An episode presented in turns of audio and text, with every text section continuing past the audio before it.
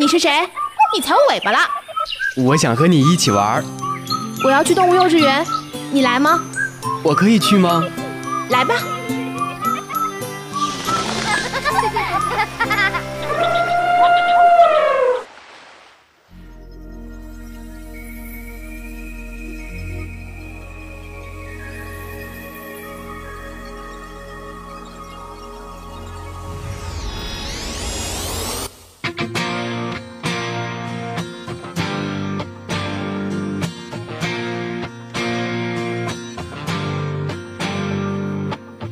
私は夢の中で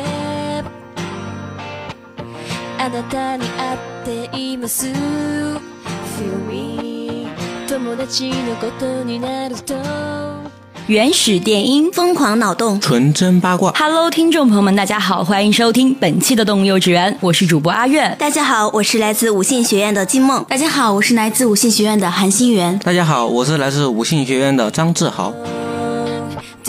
青い炎赤い炎よりずっと温度が高い。乾いた湖に雨水が染み込んでいる。今天呢，我们也是邀请到了三位非常可爱的小学弟、小学妹，同时呢，也是非常的喜欢二次元的文化，所以才会来到我们节目当中。既然说到了喜欢二次元，那么三位肯定也是喜欢动漫的吧？对，啊当然啊。那么对于我们国家的动漫和日本的动漫来说，你们更喜欢哪一个呢？当然是比较喜欢国漫呀。虽然日漫做的非常的好，但是相比较的话，我更喜欢国漫吧，因为国漫它综合了很多历史，然后我最喜欢的还是小时候看的一个动画片《虹猫蓝兔七侠传》，但是现在已经没有在播了。听说要要翻拍，我还是很期待的。我一听到这个小可爱的声音就非常的魔性啊，那种停不下来的魔性。另外两位小伙伴有没有喜欢的国漫呢？嗯，说到国漫的话，我还是比较喜欢看《狐妖小红娘》的，因为这个是最近最火的一个国漫了。当然，我个人比较偏爱《花江湖之不良人》，然而我觉得里面的配音就是相当的 good，对，里面也传承了一部分的，就是相当当于。中华文化的底蕴。其实当初《画江湖之不良人》出来的时候，我也特别的喜欢。有一段时间我还站过黑白无常那对 CP，你知道吗？我觉得他们真的有一种病态的美。还有就是，我觉得白无常的那个声优真的是太棒了，就是那种妖娆吧，就是很妖艳的那种，就像我们现在说的什么骚浪贱啊。说到骚浪剑的话，我又想起《秦时明月》里面的赤练，那个声音简直是我一个女生听了我都心动了。其实我没怎么看过《秦时明月》，我只知道里面有什么天明还是天明，对天明是吧？听说他现在也被改编成了真人版的是吗？但是真人版跟动漫还是有很大出入的，因为电视它都会给你把一些故事情节都会改编，然后不良人也改了电视剧版，不过他们的造型真的很赞。对啊，不仅是更还原我们的。的动漫，并且它的声优也是全部的原班人马的去配音。其实说到国漫呢，在我们小的时候，哎，我们是同龄人吧？是的，我也没有比你们大几岁。其实说到国漫呢，我们小的时候，我们通常把这些叫做动画片儿，对，比如说小时候看的那一些《虹猫蓝兔七侠传》，还比如说《东方神娃》呀、《猪侠》之类的。东方神娃我特别喜欢。哇，我记得我小时候看过一部，就是少儿频道每天晚上都在播的那个，叫做《神兵小将》，你们看过没有？对，我看过。哦，我当时特别喜欢南宫问天，我觉得他好帅啊！我觉得我还喜欢他的声音，然后就现在自动给他组 CP。然后后来有一天，我又去电脑上搜了这个《神兵小将》，感觉跟小时候看的时候完全不是一个感觉。小时候因为自己很小嘛，然后看着他们的时候就觉得他们好大呀，跟我们一样哎。然后到了现在去看的时候，觉得太幼稚了，他们长得好矮啊，然后画风也很奇特的那种。哎，我现在搜发现第二部都出来了。对，现在已经有第二部了吗？对，现在在在各种。A P P 上面都有一些神兵小将的动漫，都有那种嗯第一部、第二部都有出的。哇，那我一定要去看一下第二部，圆我小时候的一个梦想。你们小时候有没有这样的角色扮演过？就是扮演动画片里面的？有啊，尤其是你刚才说到的《虹猫蓝兔七侠传》。这个小时候对小时候吃干脆面的时候，总会收集它那个剑，就是那个七剑嘛。对对对。小时候总会幻想着能和小伙伴们集齐那几把剑，然后七剑合璧。然后还想象自己是小魔仙啊，哪个小魔仙啊，巴拉能量之类的，特别有意思。就是我小的时候看《巴啦啦小魔仙》的时候，你们是喜欢正能量的魔仙呢，还是那些黑魔仙呢？我喜欢那个。严丽丽，比较喜欢正能量的吧？对对对，一般来说小时候都特别喜欢正能量的一些动漫啊之类的东西，所以反派的话就比较嗯比较仇视这个。那我怎么从小就比较腹黑了？那作为男生的你，有没有看过《巴啦啦小魔仙》呢？我肯定也有看呢、特别是那个王子，我每次都会，游乐王子，对对对，让我觉得你内心肯定有一颗少女心。其实我小时候看《巴啦啦小魔仙》的时候，我最喜欢的是那个黑魔仙小月。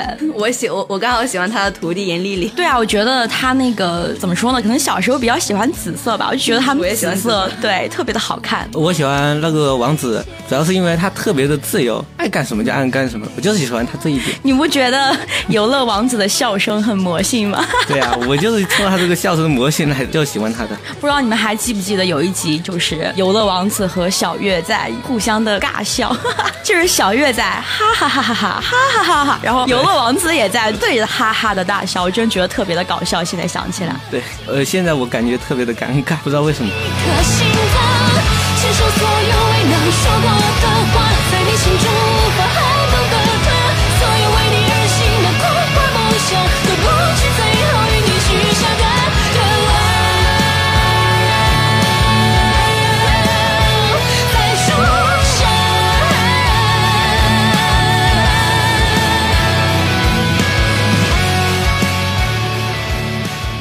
说了这么多小时候的记忆，其实我小时候还看过《中华小子》，不知道你们看过没有？我看过，然后对里面中间有一部分就是在山洞里面有一些很干枯的人，我对那特别有阴影，到现在都有阴影。干尸是吗？对对对，特别可怕。我觉得《中华小子》里面的画面感特别强，感觉特别有意思。对啊，你们知道那个《中华小子》的那个女主人公叫小兰，然后梳着两个马尾辫的那个，然后她的武器是一把鞭子，还记得吗？然后我小的时候特别搞笑，就是学她嘛，就会把那个书包，小时候背那种能抽起来的书包，把那根线抽出来，然后就学它，然后当自己的鞭子什么的。小时候真的感觉很重耳病，小时候还会把床单披在身上，演那个宫廷大戏是吗？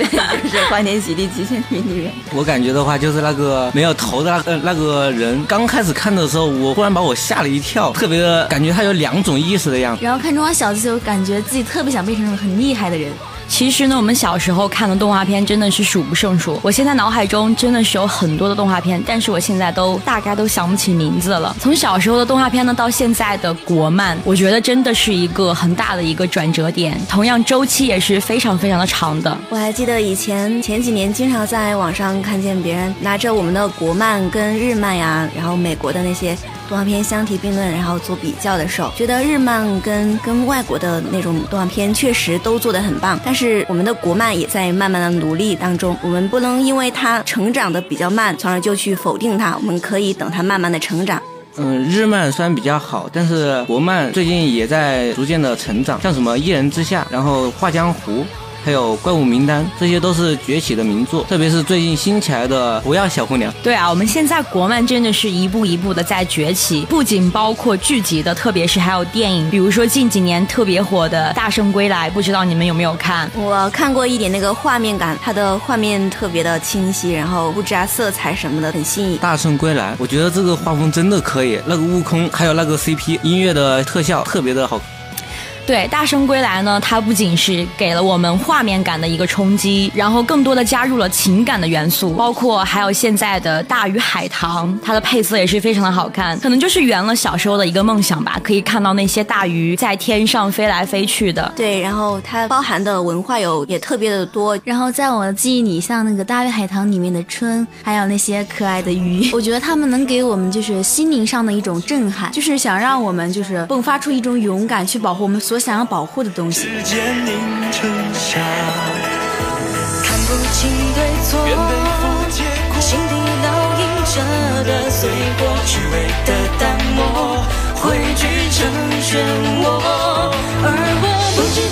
我们刚才都说到的是一些比较正常的漫呀，或者是动画片之类的。那么你们有看过一些关于丧尸片的吗？有啊，比如那些师兄。对，师兄其实我看到第十七集的时候就没有再往下看了。呃，我看到有一个部分特别的搞笑，就是在打一个 BOSS 的时候，白小飞他有一个朋友，《植物大战僵尸》里面的一个豌豆射手，对对对，特别的搞笑。对，不仅是师兄是这个，包括丧尸的，还有一部我不知道你看过没有，叫《中国惊奇先生》。啊，看过，就是那个王小二。哎，看过看过。哎，对，就是王小二。其实我还是比较喜欢里面的那个女警察的，我觉得她长得很好看。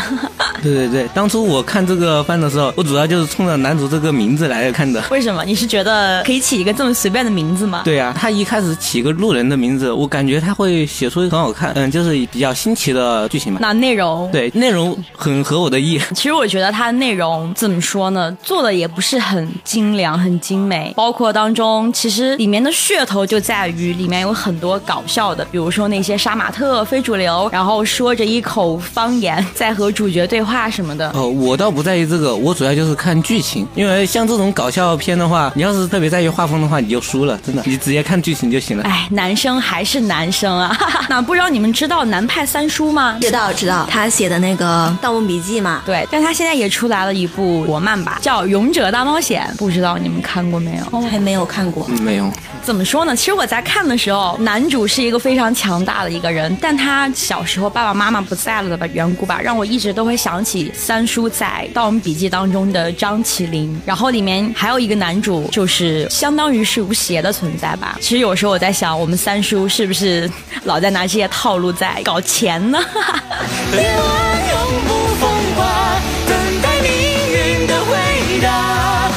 生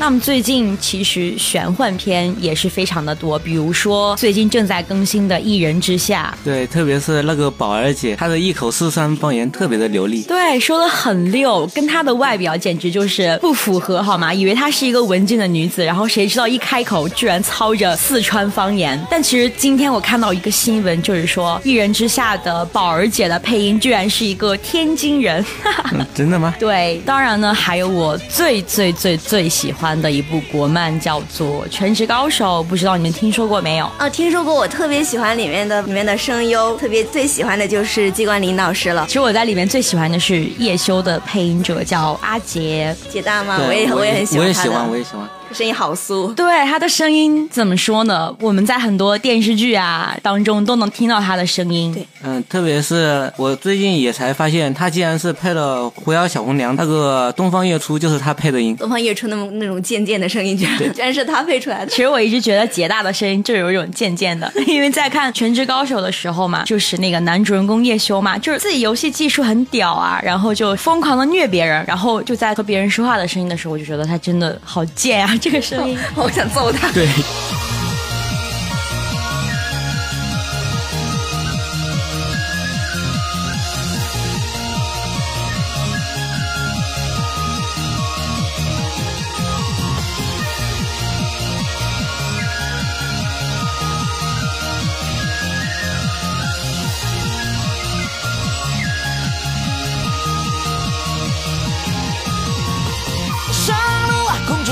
虎兄五百年前，一场风腾骁勇是孙悟空，是马应州前飞白龙，沙河阻断。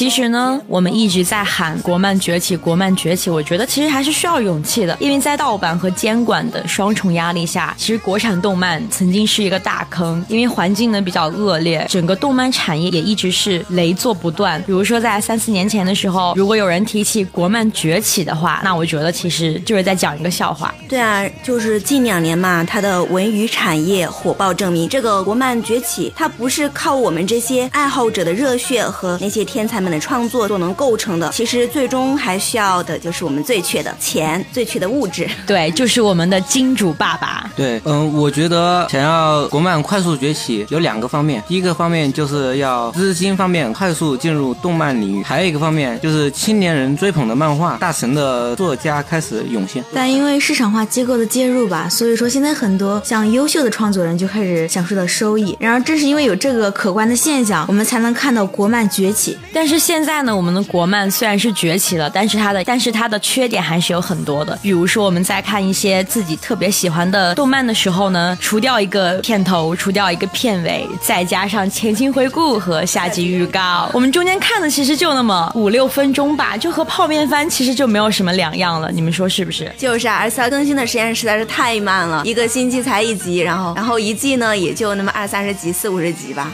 所以说，其实国漫在我们这一代人的心中也是一个情节。我们从小时候的动画片到现在的国漫，我们也是希望它能够逐步的成长，能够做得越来越好。但是呢，希望越大，责任就越大。那么，就让我们这一些国漫的粉丝们一起为我们的国漫加油助威。放肆罪过，休怪我这半生痴情多，一遭风流，刻木角落，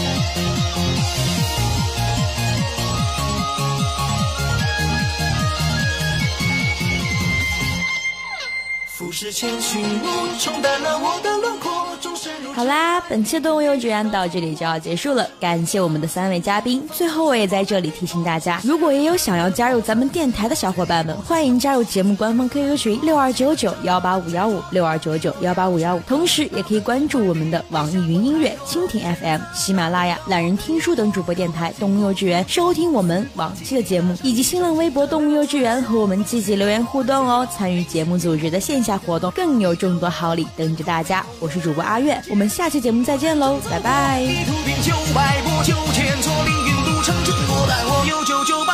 九十